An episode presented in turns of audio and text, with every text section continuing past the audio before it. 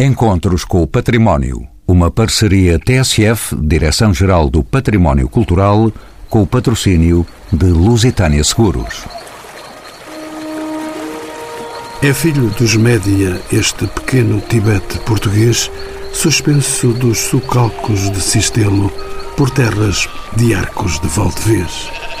À medida que se sobe para esta catedral da natureza, tornam-se mais relevantes os sucalcos verdes, escutam-se soltos os chirreios dos pássaros.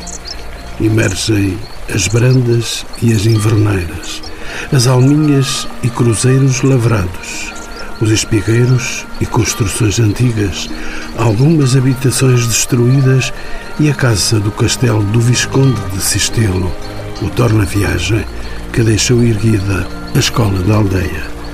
Os olhos esbatem-se contra a igreja matriz sólida, com uma torre cineira, a ostentar um relógio e altifalantes poderosos, cercada por um cemitério cuidado de jazigos pequenos. Mais se acerca uma ponte medieval e o passadiço de Sistelo e as vacas de raça cachena. Um cenário tocado pelas águas velozes do Rio Vez, a pensar no descanso tranquilo no Rio Lima, de braços para o mar. São convidados deste programa António Ponte, licenciado em Ciências Históricas pela Universidade Portugalense. É doutorando em Museologia e diretor regional de Cultura do Norte. Nuno Soares, licenciado em Arqueologia pela Universidade do Porto, com pós-graduação em Gestão Cultural exerce funções de técnico superior de arqueologia e é diretor da Casa das Artes e chefe de divisão de desenvolvimento sociocultural do município de Arcos de Valdevez. Hugo Novo é licenciado em Biologia e Geologia pela Faculdade de Ciências da Universidade do Porto. É mestre em Agricultura Sustentável pela Universidade do Algarve. Atualmente é técnico de orientação vocacional e profissional. Dedica-se à caprinicultura de gestão de paisagem e ao turismo ambiental em Sistelo, no Conselho de Arcos de Valdevez. E João Manuel Esteves é licenciado em Matemática e Ciências da Computação pela Universidade do Minho e mestre em Gestão de Empresas pela Universidade do Porto. Em 2017, foi reeleito presidente da Câmara de Arcos de Valdevez, a quem pergunto: o que faz de Sistelo um lugar tão especial, integrado nas sete maravilhas de Portugal? Bom, aquilo que eu acho que faz de Sistelo esse lugar especial são as pessoas que se uniram à natureza, paisagem que por si já é bonita, e o homem e a natureza criaram aquele magnífico sítio, criaram aqueles socalcos, criaram aquelas casas tem um modo de vida particular de equilíbrio com a natureza e sem dúvida alguma que é o resultado que nós temos hoje é uma demonstração prática de como o homem e a natureza conseguem criar algo tão bonito que nós hoje apreciamos. Nuno Soares, bem-vindo aos Encontros com o Património, uma vez mais, um arqueólogo de origem e, como sabe, os fabulosos socalcos que marcam a paisagem de Sistelo e que levaram os média a apelidá-la de Pequeno Tibete Português, foram construídos ao longo de anos por forma a melhorar e a aproveitar os recursos do terreno. E qual é a utilidade destes subcálculos? Que culturas se praticam neste magnífico território? A história da, da, ocupação humana no espaço que estamos hoje a considerar Sistelo é uma ocupação milenar. É? Nas periferias nós temos ocupações desde os períodos neolíticos, por isso são áreas que tiveram sempre uma atenção muito especial para a fixação humana. A Idade Média também foi muito importante, Sistelo foi aliás uma póvoa medieval, teve uma importância bastante grande eh, na zona da Portela para um controle também de um território que era importante para a afirmação da, sobretudo da nacionalidade, mas a grande revolução, podemos chamar-lhe assim, é efetivamente uma grande revolução, dá-se a partir do século XVII durante um período que se chamou relativamente à paz eh, filipina, eh, efetivamente o país despertou novamente, fruto de um conjunto de estratégias políticas centrais, para novamente para a agricultura como um recurso potencial e forte na economia nacional.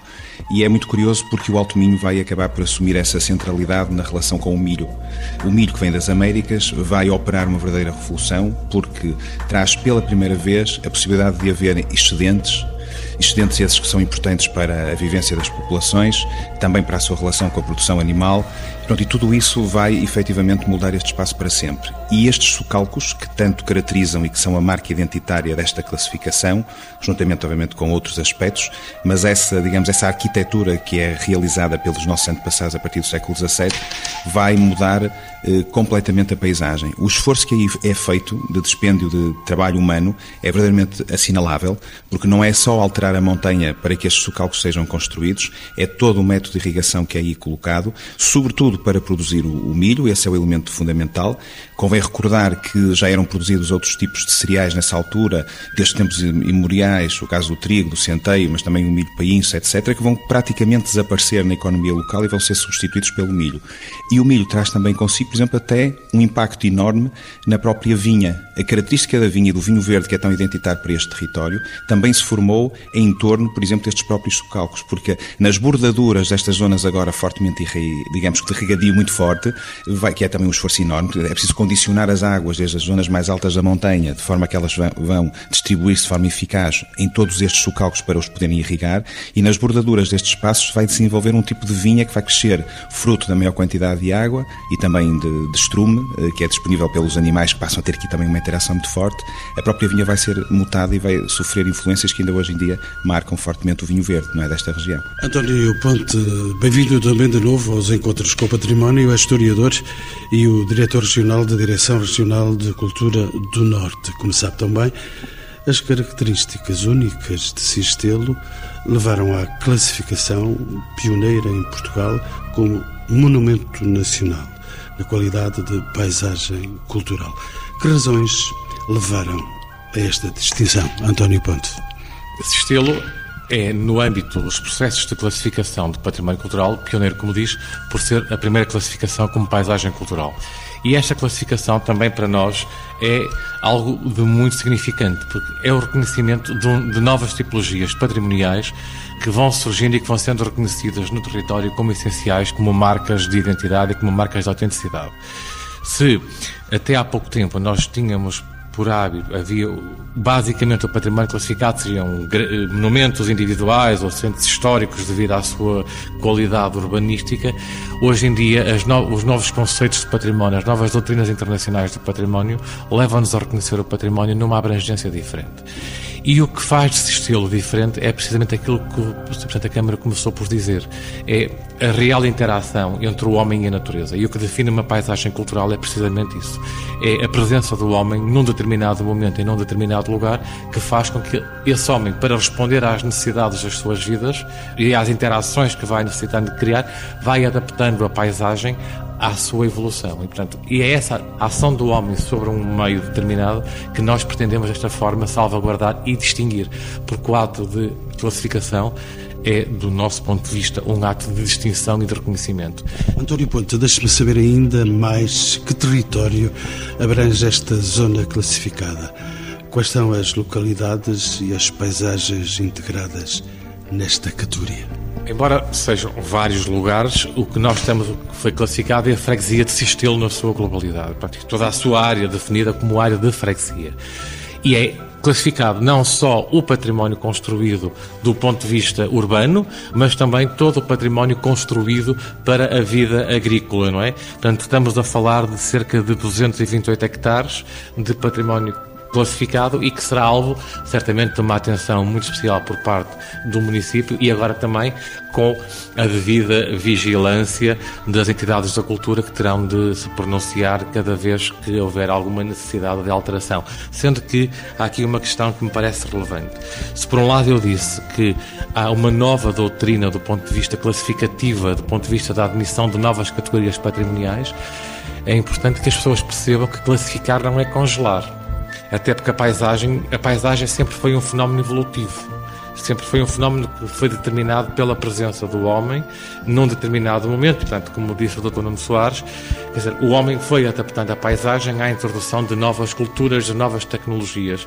Provavelmente, haverá necessidade, a determinada altura, sem destruir a imagem paisagística que nós queremos preservar, de introduzir novas culturas e novas tecnologias construtivas. Por isso, não há um congelamento, mas terá de haver uma atenção muito especial ao modelo de gestão de paisagem. João Manuel Esteves, um presidente de Câmara, um matemático e licenciado em Ciências de Computação pela Universidade do Minho, como sabe também, a classificação como Monumento Nacional e a integração na lista das sete maravilhas de Portugal conferiram aqui a Sistelo e à sua envolvente uma visibilidade invulgar. Essa visibilidade é positiva? Que repercussões teve no dia a dia destes seus habitantes? A repercussão é positiva. O que é que mudou? Eu acho que o que mudou mais, aquilo que eu tenho visto mais, é o reforço da identidade da gente de Sistelo acho que eram todos muito mais vaidosos, muito mais orgulhosos da sua terra, porque viram que o esforço deles, durante anos e anos deles, dos familiares, dos tios, dos avós, é, que eles consideravam já muito bonita, estava agora a ser reconhecida por todos como um sítio magnífico, maravilhoso direito a ter um grande superego, então. Exatamente. Eu acho que tem que ser.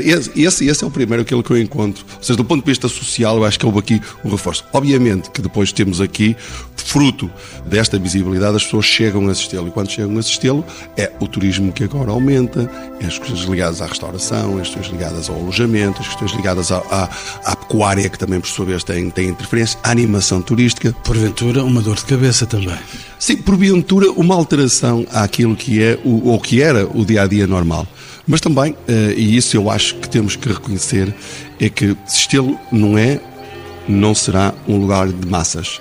A própria configuração, a própria maneira de visitar Sistelo e a área que está classificada, leva-nos, obviamente, a olhar para aquele território como um sítio em que as pessoas vão e que também tentam entrar em equilíbrio com o próprio território. Quando se faz uma passagem pelos passadiços junto ao rio, quando se vai visitar o Largo da Igreja, quando se vai visitar o rio, quando se entra pelo meio dos cautos, é preciso, é preciso vigor e é preciso, acima de tudo, também ser contemplativo, porque o que se passa é uma, nós temos que contemplar, temos que nos, é um sítio onde nós temos que nos encontrar de bem e não para criar uma, permita-me uma grande algazarra em torno do, do local. E eu acho que as pessoas, quando chegam a Sistelo, se apercebem disso. Deixa-me perguntar-lhe se Sistelo não é um novo Monsanto, uma nova Monsanto que temos aqui a norte, enquanto a outra mora na fronteira.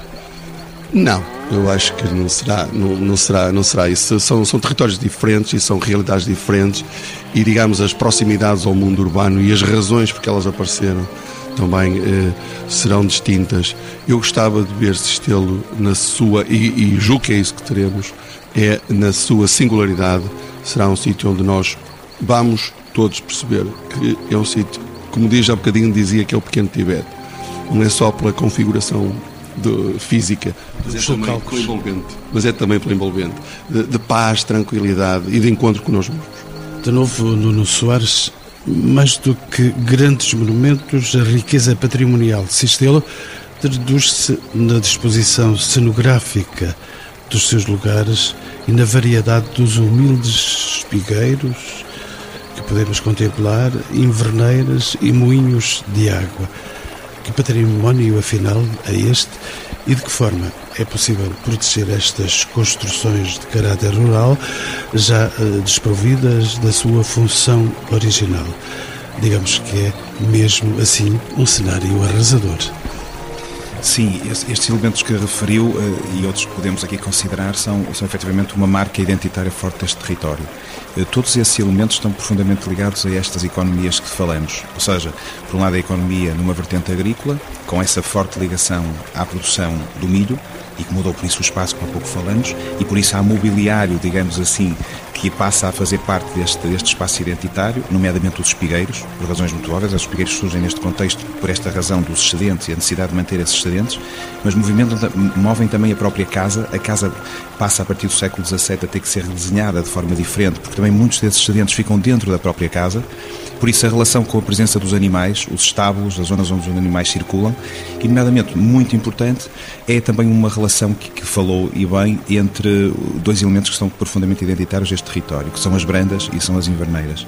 Ou seja, Sistelo também tinha esta relação dos espaços, as inverneiras são os espaços onde se permanece uma parte substancial do tempo e as brandas são os espaços onde se sobem na serra os povoados de montanha ligados com o verão, com para os quais as pessoas sobem com os seus animais. Portanto, essa, essa realidade, hoje em dia, embora não seja, não tenha a importância que teve economicamente, ainda existem esses ritmos, eles começam a ser também recuperados até com funções muito desta ligação turística e destas dinâmicas. As pessoas que vão visitar ficam verdadeiramente eh, fascinadas pelo facto de existirem ainda estas estruturas e quando elas são explicadas ainda mais fantástico isso se torna. E por isso todo esse património que lhe está conexo é um património que faz deste espaço um espaço diferenciador.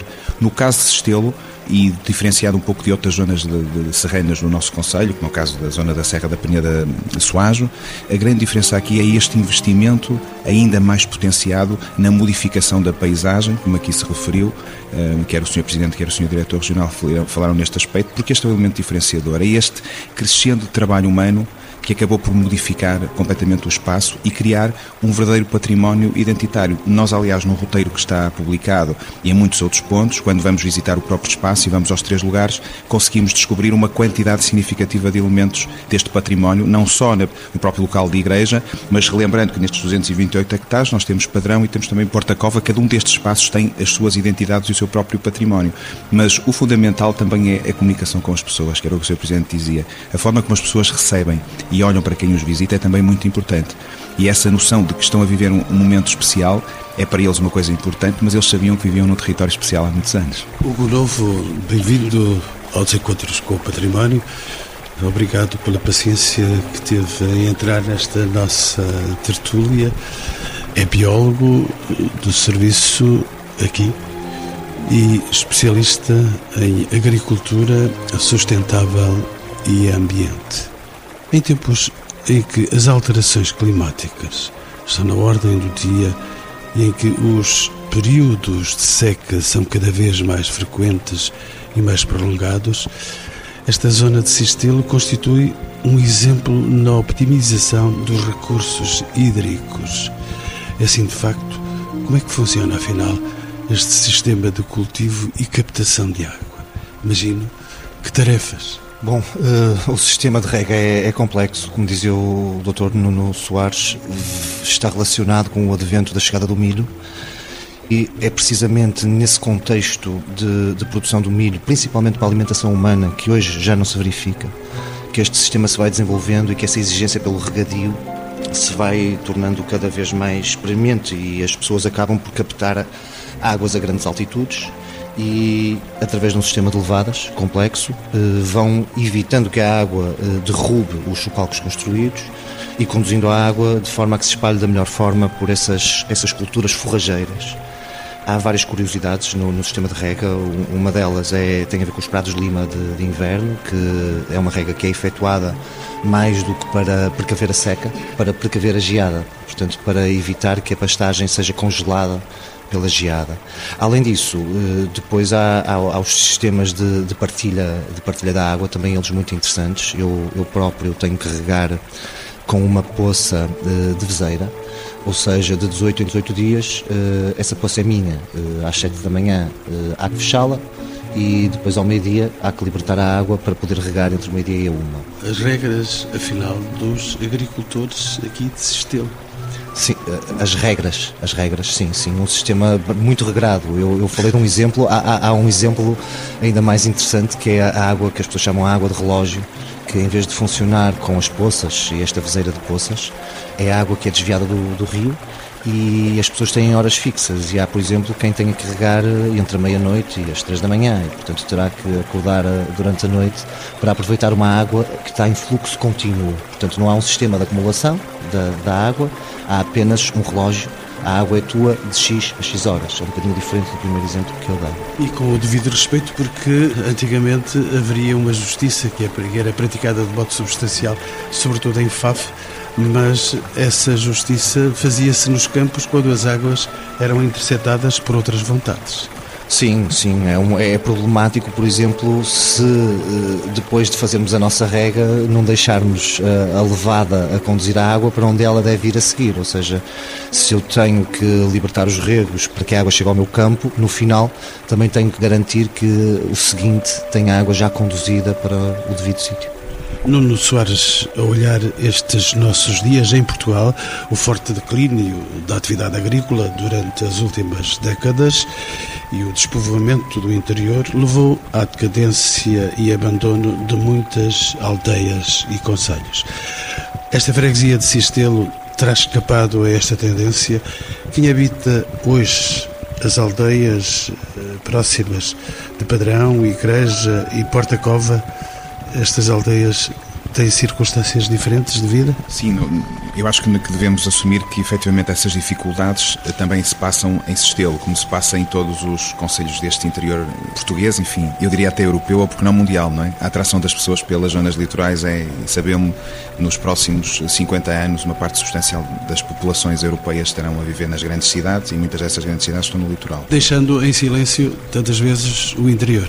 Deixando em silêncio o interior. Por isso é que projetos como este e uma classificação como esta eh, levam a repensar completamente muitas das estratégias que muitos de nós, eu direi o contrário, porque eu, eu sou do Porto e vim viver para cá há 20 anos, por isso fiz um, um percurso um bocadinho, um fenómeno um bocadinho diferente desse, em contraciclo, diríamos. Mas começa a ser hoje muito comum, aliás, nós temos já manifestações de.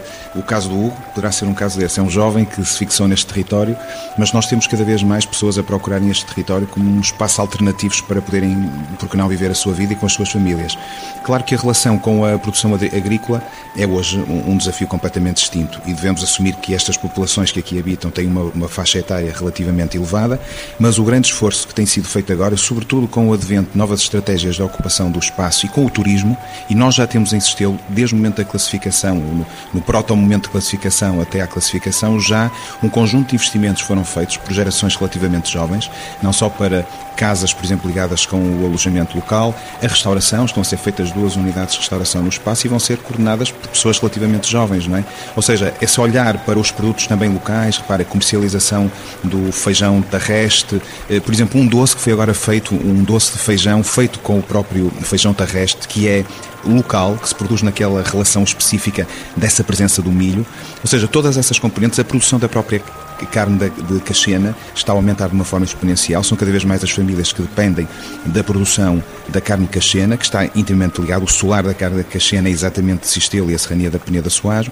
Quer isto dizer que começam a encontrar-se começam -se a encontrar soluções alternativas e estimulantes para que as pessoas se possam fixar e por isso poderá não ser a produção, não poderá não ser a loucura do século XVII e XVIII do milho produzido, porque os objetivos eram outros.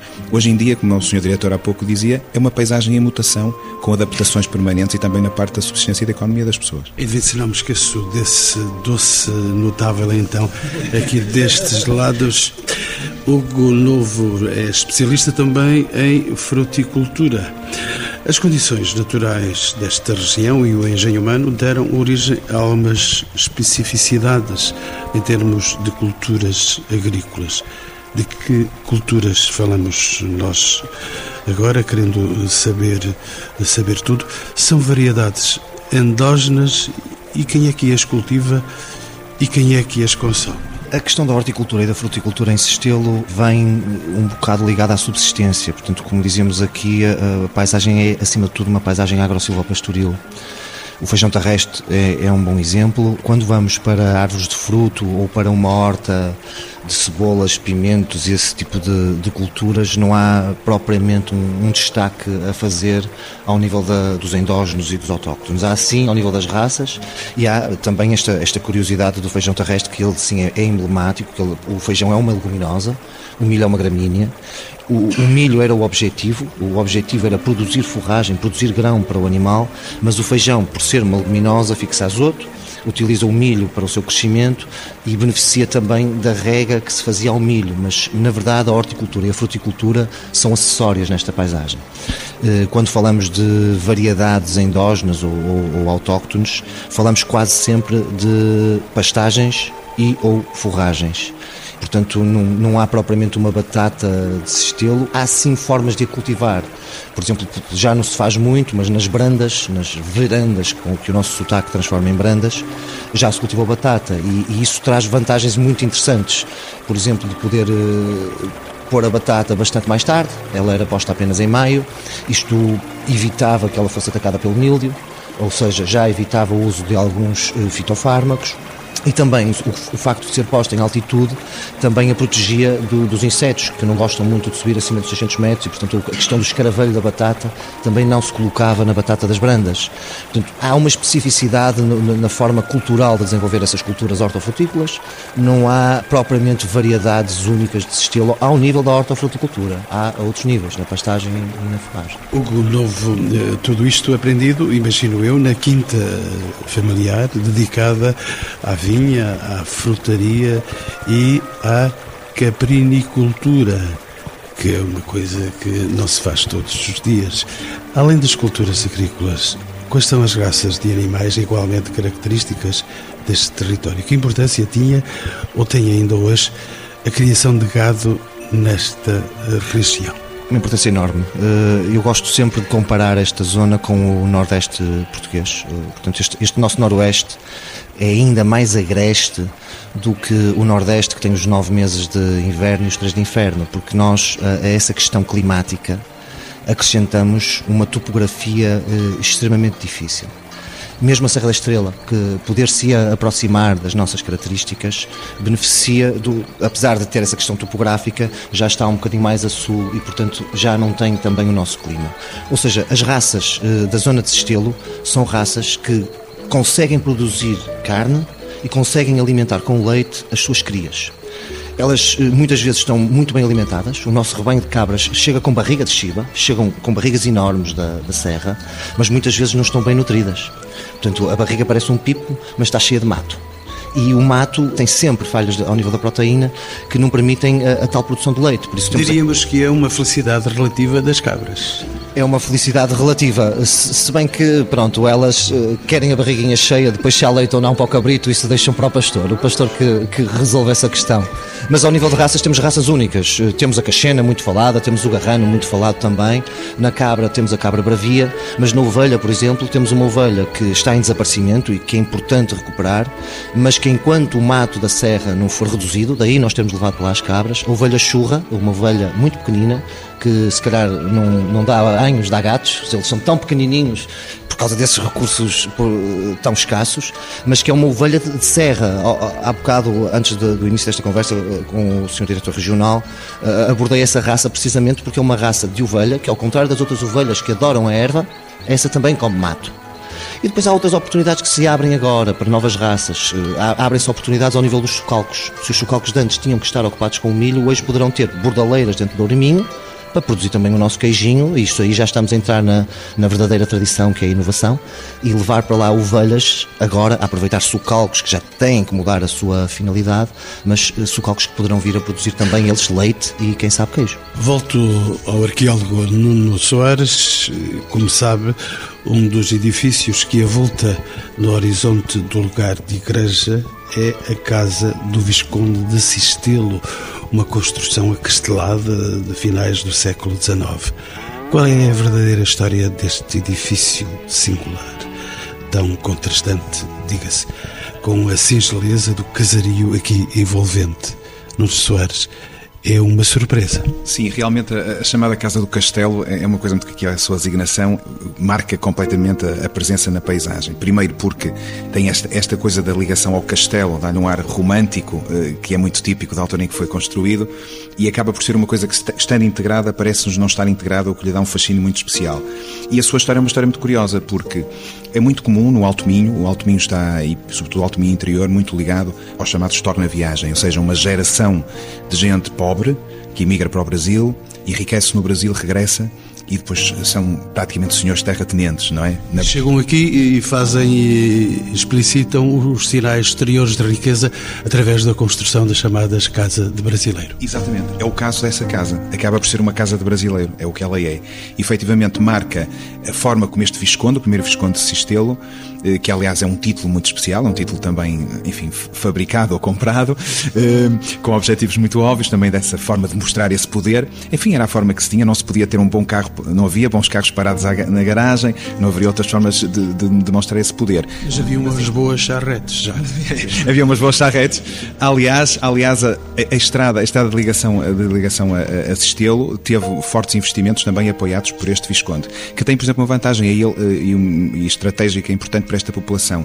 Quase sempre estas pessoas eram investidores também de reconhecimento na, na população que os viu nascer e é uma forma também de afirmação desse poder de uma forma positiva, é as construções. Ele próprio constrói a primeira escola local, investe também na reorganização urbana de, do espaço da, da, igreja, não constrói somente esta casa, mas ajuda a construir e a beneficiar o espaço, os arruamentos, a forma de organizar as águas e o abastecimento, ou seja, há aqui um conjunto de elementos que o Visconde traz e que são fortemente identitários. Convém referir que ele também está, eh, há um espaço que nós também aconselhamos a visita, porque, sobretudo dentro de uma ligação com a, enfim, neste caso com a morte, mas é a existência do seu local, digamos, jazigo familiar, que é também um elemento extremamente interessante, sobretudo olhando para a heráldica que foi também forjada e criada, mas que é uma heráldica bastante interessante. No entanto, eh, arqueólogo Nuno Soares, que não se esqueça, é diretor da Casa de Artes aqui de Arcos de Valdevez, as origens do povoamento desta zona são bastante mais recuadas. O que é que sabemos sobre os primórdios? E falo com um arqueólogo sobre os primórdios e, e, sobre a história destas localidades. O Conselho de Arcos de Valdevez é um conselho extremamente interessante do ponto de vista da, da análise em todo o Alto Minho. É, é, o maior conselho, é um dos maiores conselhos eh, portugueses em termos de área, são 450 km é o maior do Alto Minho e tem realmente aqui uma alternância muito curiosa entre uma zona ribeirinha típica e que está delimitada a sul pelo rio, pelo rio Lima, ele próprio um espaço fortíssimo de, de história, não é? Convém não esquecer os episódios no, em 137 a passagem de, dos exércitos de, de Décio Júnior Brutos e a história do Letes, não é, que se passa alguns por aqui, por isso há, e, e, era de tal forma importante o Rio Lima, porque foi escrito na documentação romana e, como um ponto de, fulcral e de viragem na estratégia de conquista dos romanos nesse período, e por isso este é um território muito especial, mas o Conselho de Arcos Valvez em particular tem uma ligação através do Rio Vez, que é fortemente ligado ao território que estamos agora a falar de Sistelo, é uma zona, é uma autoestrada natural de ligação entre o sul e o norte, entre este, este Vale do Lima e o Vale do Minho. E o Conselho de Arcos de Valdevez vai ter, do ponto de vista histórico, fixações de população, sobretudo nos períodos iniciais da Idade Média, em que era necessário conter avanços árabes e, sobretudo, os avanços vikings. Os avanços vikings ouvimos ver que grande parte destes eh, rios eram zonas de entrada fácil, de ataque muito fácil, e as populações vão se reorganizar, surgem os primeiros castelos, colocados castelos com funções estritamente de eh, olhar a paisagem e dar aviso para que as populações se organizassem. E curiosamente, Sistelo muito provavelmente teria tido, na zona da Portela, um ponto de observação deste tipo, provavelmente uma pequena torre que faria aqui a ligação desta comiada de passagem entre um vale mais baixo, ligado com. Nós tínhamos um território de final, digamos, do Vale do Lima e de passagem para esse Vale do Minho. E as primeiras populações vão andar em torno destes primeiros eh, redutos eh, de fixação com preocupações também defensivas. E daí eh, temos na documentação medieval a existência de uma póvoa referenciada para Sistelo e toda a economia, digamos, de fixação das pessoas no período medieval vai estar muito ligada a estes pontos estratégicos de passagem e de ligação de sul para norte. E é em torno desta primeira povoação, que, sobretudo ligada ao lugar de igreja, que se vai começar a fixar a população e a partir daqui há toda uma evolução. Claro que a Idade Média é um período de organização muito complicado, uma parte substancial é a afirmação da nossa nacionalidade. Este território vai ter um papel importante, referimos a questão do recontro de Valdevez. É bem provável que os exércitos de Afonso VII nesse ano de 1141, ao passarem, terão vindo muito provavelmente do interior de Nascente a partir da serrania do Soares Peneda e porventura poderão ter passado também próximo destes locais de Sestelo através do topo da, da serra vindo até ao extremo. Por isso é um ponto sempre fortemente ligado com estas movimentações militares, mas é sobretudo o advento da, das novas economias após a expansão que vão fazer aqui a grande revolução. A partir do século XVI, este território, sobretudo com a atribuição do foral pelo rei Dom Manuel I, quer a Valdevez, quer a SUAS, quer a Conselho Independente até, e foi até a Reforma Liberal do século XIX, tudo isto vai ter modificações enormes a partir do século XVI. Não admira, pois, que as pessoas mais simples que moram por aqui digam com um grande acento que digam que este é um lugar por onde a história passou. E nós passamos por lá. António Ponte, diretor regional de Cultura do Norte. A pergunta é mesmo para si. A classificação de uma paisagem cultural tem particularidades que não existem, por exemplo, na classificação de um monumento isolado. Falamos eh, de um território vivo, cultivado, com práticas de regadio e modulação do terreno continuamente alteradas. Como é que se gera um bem classificado com estas características? Já dissemos, já avançamos na conversa alguns dos dados, mas fundamentalmente esta é uma estrutura que tem uma leitura também de caráter científico. Eu acho que nós, por tudo aquilo que fomos ouvindo ao longo desta conversa, temos eh, a consciência de como é que isto se gera. Gera-se com o cuidado de manter as pessoas e de manter a paisagem e as pessoas dessa paisagem e gere-se no reconhecimento da importância do homem enquanto agente transformador de paisagem e gere-se também do ponto de vista legal com um conjunto de condicionantes legais que foram impostas pelo processo de classificação e gere-se também por um eventual processo de construção de um plano legal de pormenor que definirá regras ainda mais restritivas ao processo de, de alteração de paisagem. Mas eu acho que há aqui uma questão que eu costumo defender bastante e que é essencial quando pensamos em património cultural deste género. É que nós temos a patrimonialização institucional, que é esta patrimonialização que nós fizemos através da classificação da paisagem cultural de Sistelo, e que impede que, do ponto de vista legal, aconteçam operações urbanísticas, operações de alteração de paisagem, mas há aqui um processo de patrimonialização sentimental que eu penso que tem que ser feito e que tem de ser feito junto da população, porque a população terá de ser a primeira entidade protetora deste bem patrimonial. E, portanto, é transformar a comunidade no próprio vigilante da comunidade e no próprio vigilante da paisagem. João Manuel Esteves, eh, voando por cima de um ninho de cucos, como sabe, o fenómeno turístico que atingiu Lisboa e Porto nos anos mais recentes parece ter também chegado aqui a Sistelo que influxo tem a atividade turística na região de um território tão particular? Que benefícios e ameaças pode acarretar este acréscimo de visitantes? Que mundo novo é este, afinal? Bom, este é um mundo que parte de uma base. A base é o equilíbrio entre o homem e a natureza e aquilo que os homens e a natureza fizeram durante anos. E, portanto, temos que manter esse equilíbrio. E, portanto, esses benefícios que eu, que eu diria que neste momento estão a chegar a assisti-lo é o benefício de criar emprego, criar rendimento, criar condições para as pessoas se fixarem.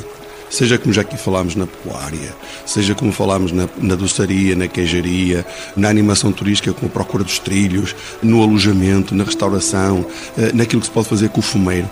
É esses benefícios que nós queremos. Queremos ajudar as pessoas da terra a se fixarem. Queremos ajudar as pessoas da terra a, se calhar, regressarem.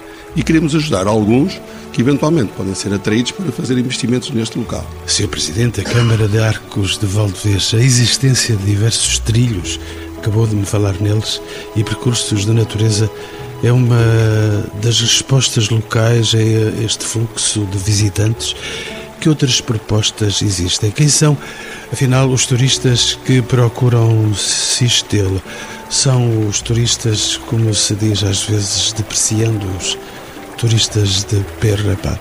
Não, são turistas pé andando, pé andando, vão andar. Uma, uma, uma parte substancial das pessoas que está nos trilhos e temos as propostas bastantes de trilhos é muito interessante, porque as pessoas vão, vão, vão para os trilhos para irem à montanha, vão para os trilhos para irem ao Parque Nacional Peneda Gerês, vão para os trilhos para irem ver o rio, o rio Vez, vão para os trilhos para ir passar nos passadiços, que são muito bonitos passadiços à beira-rio, espetaculares. São pessoas que gostam deste equilíbrio, desta natureza. E são pessoas que, neste momento, já estão a pôr o pé e a ajudar a pôr o pé em alguns que neste momento já estão a fazer do turismo, estão a fazer da, da, agricultura ou eventualmente da pequena indústria associada aos produtos locais, são pessoas que nos vão ajudar a pôr esses pés na terra. Não esse pé rapado, mas esse pé que vai ajudar, sem dúvida alguma, a desenvolver e a criar condições para estas pessoas fiquem na sua terra, porque nós precisamos das pessoas. Porque se, se, não tivermos pessoas, o equilíbrio que as pessoas criaram com a natureza entra em contradição. Por isso, é essas pessoas que nós estamos, nós estamos à procura e estou, sem dúvida alguma, confiante que é essas pessoas que vão em procurar assistir. Hugo Novo, biólogo, a caminhar comigo já para o final do programa. Slow Food, sustentabilidade, espírito comunitário e ecoturismo são algumas das expressões frequentemente aplicadas aqui a Sistelo.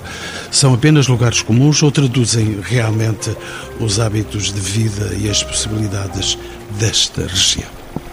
Sem dúvida, traduzem. Traduzem e esta classificação veio modificar uma tendência de desvalorização desses aspectos, do, do, valor que as práticas ancestrais tinham para o turismo e para, para a economia local, modificou, modificou isto para uma tendência de, de valorização. Agora, eu acho que para conseguirmos, para mantermos esse turismo vivencial, nós é, é precisamente nisso que apostamos. Há oito anos lançamos o Pastor por um Dia, há três anos o Gol com as Vacas, eh, e o potencial existe, agora é preciso que a classificação faça o segundo degrau. O primeiro degrau é o das restrições, de facto. Esse degrau das restrições faz as pessoas acordarem para uh, as condicionantes, fazem, faz, faz, faz, com que as pessoas acordem para o valor do que já produziram. Neste momento é preciso mostrar um caminho, ou alguns caminhos, e é preciso criar condições para que isto não se transforme num jardim tecnológico e que continue a ser gerido pela agropecuária. Como? Como gerando valor e criando riqueza. E como é que isso se faz? Isso se calhar faz-se dizendo qual é o tipo de estábulo que nós queremos ver lá, mas criar regras de edificação desses estábulos. Mas o estábulo tem que continuar a poder ser produzido. Se calhar é preciso ajudar as pessoas ou os turistas a, a levarem de lá um bife de cachena e levarem de lá um, um cabrito. Eh, de que forma? Não sei. É preciso inovar na, na, na forma de comercializar as coisas. Mas esse turista que vai lá caminhar era excelente que ele pudesse também trazer o seu cabrito ao final do dia. Além de o comer lá, também trazia uns bifes de cachena. Pois eu tenho, pelo menos, já encomendado o doce que, e agora um cabrito, depois a coisa não vai mal. E uma última questão para os meus quatro convidados, e peço respostas o mais breve possível, porque eh, estamos a caminhar mesmo para a extinção do programa. Comece por si, António Ponte doutorando em Museologia e diretor regional de Cultura do Norte. Este regresso às raízes e ao contacto com a natureza é possível para as gerações mais novas? Poderá assisti-lo constituir um modelo a seguir? Eu penso que este desafio de fazer recuperar uma nova geração populacional nestas aldeias históricas é possível. É possível desde que sejam criadas atividades que sustentem e fomentem essa, essa atratividade, seja no domínio da agricultura, seja no domínio do turismo, seja no domínio até da investigação, da investigação de novas propostas para a dinamização económica que não passa unicamente pelo turismo. Nós já percebemos ao longo deste programa que há aqui propostas que passaram pela criação de novas raças, pela criação de novos produtos de, de gastronomia. Portanto, o turismo é importante na perspectiva da comunicação e da, da, de dar dimensão internacional ao projeto e levar ao seu reconhecimento, porque muitas vezes nós precisamos que o reconhecimento, precisamos do reconhecimento externo para nós próprios reconhecermos internamente o valor do nosso bem. Nuno Soares, eh, que me diz o arqueólogo que é também gestor cultural a esta a este regresso a Sistelo? Este regresso a Sistelo, que nós já falamos, está a acontecer, há já uma atratividade efetiva, mas é também, do ponto de vista cultural, fundamental, fundamental, eh, fundamental nós criarmos algumas dessas estratégias, por exemplo, que estavam muito ligadas a rituais eh, de ligação com a com, fim ao cabo com a fertilidade, que são coisas que vêm muito mais atrás e depois a Igreja Católica e o cristianismo acabaram por transfigurar de uma outra, de uma outra forma ou adaptar, mas há muitas, muitos desses rituais ligados com a, com a presença dos animais, a relação das pessoas com a movimentação desses animais na serra, todas essas, essas ligações são as coisas que têm um grande potencial também como elementos de programação cultural, vamos chamar-lhe assim, mas também, falando mais uma vez neste aspecto, dizer, por exemplo, que a própria arte, nós temos projetos que estão a desenvolver-se e que a Câmara vai desenvolver com entidades, com artistas plásticos, plásticos, por exemplo, para poder haver intervenções ecossustentadas na própria paisagem, que sejam elementos de atratividade. Com isto também fazer a descentralização do teatro, levar a música até lá nas suas várias dimensões, sempre em interligação com esta paisagem única. Isto quer dizer que são muitos desafios que se põem também para a dinâmica cultural destes espaços, para além da sua atratividade natural, a forma como devemos adaptá-los agora aos ritmos do século XXI. O novo é biólogo e geólogo Que olhares tem sobre este regresso às raízes? Eu, quando cheguei, senti que estava à volta de uma fogueira ou que estava a tirar uma pedra para saltar no rio. Eu acho que, de facto, levar um rebanho é ancestral e liga-nos à natureza, liga-nos à nossa história e todos nós devíamos, pelo menos uma vez na vida, além de plantar uma árvore, escrever um livro e ter um filho, levar um rebanho a pastorear pela serra. Por fim, Sr. Presidente, não lhe vou obrigar a tanto, mas, uh, Sr. Presidente, João Miguel Esteves, reeleito no ano passado, poderá assistê-lo, esta aldeia mágica, constituir um modelo a seguir? Eu gostaria de pensar isso. Gostaria de pensar que este regresso às origens vai nos ajudar ao regresso, porque nós, existe Sistelo, porque as pessoas ajudaram a criar Sistelo.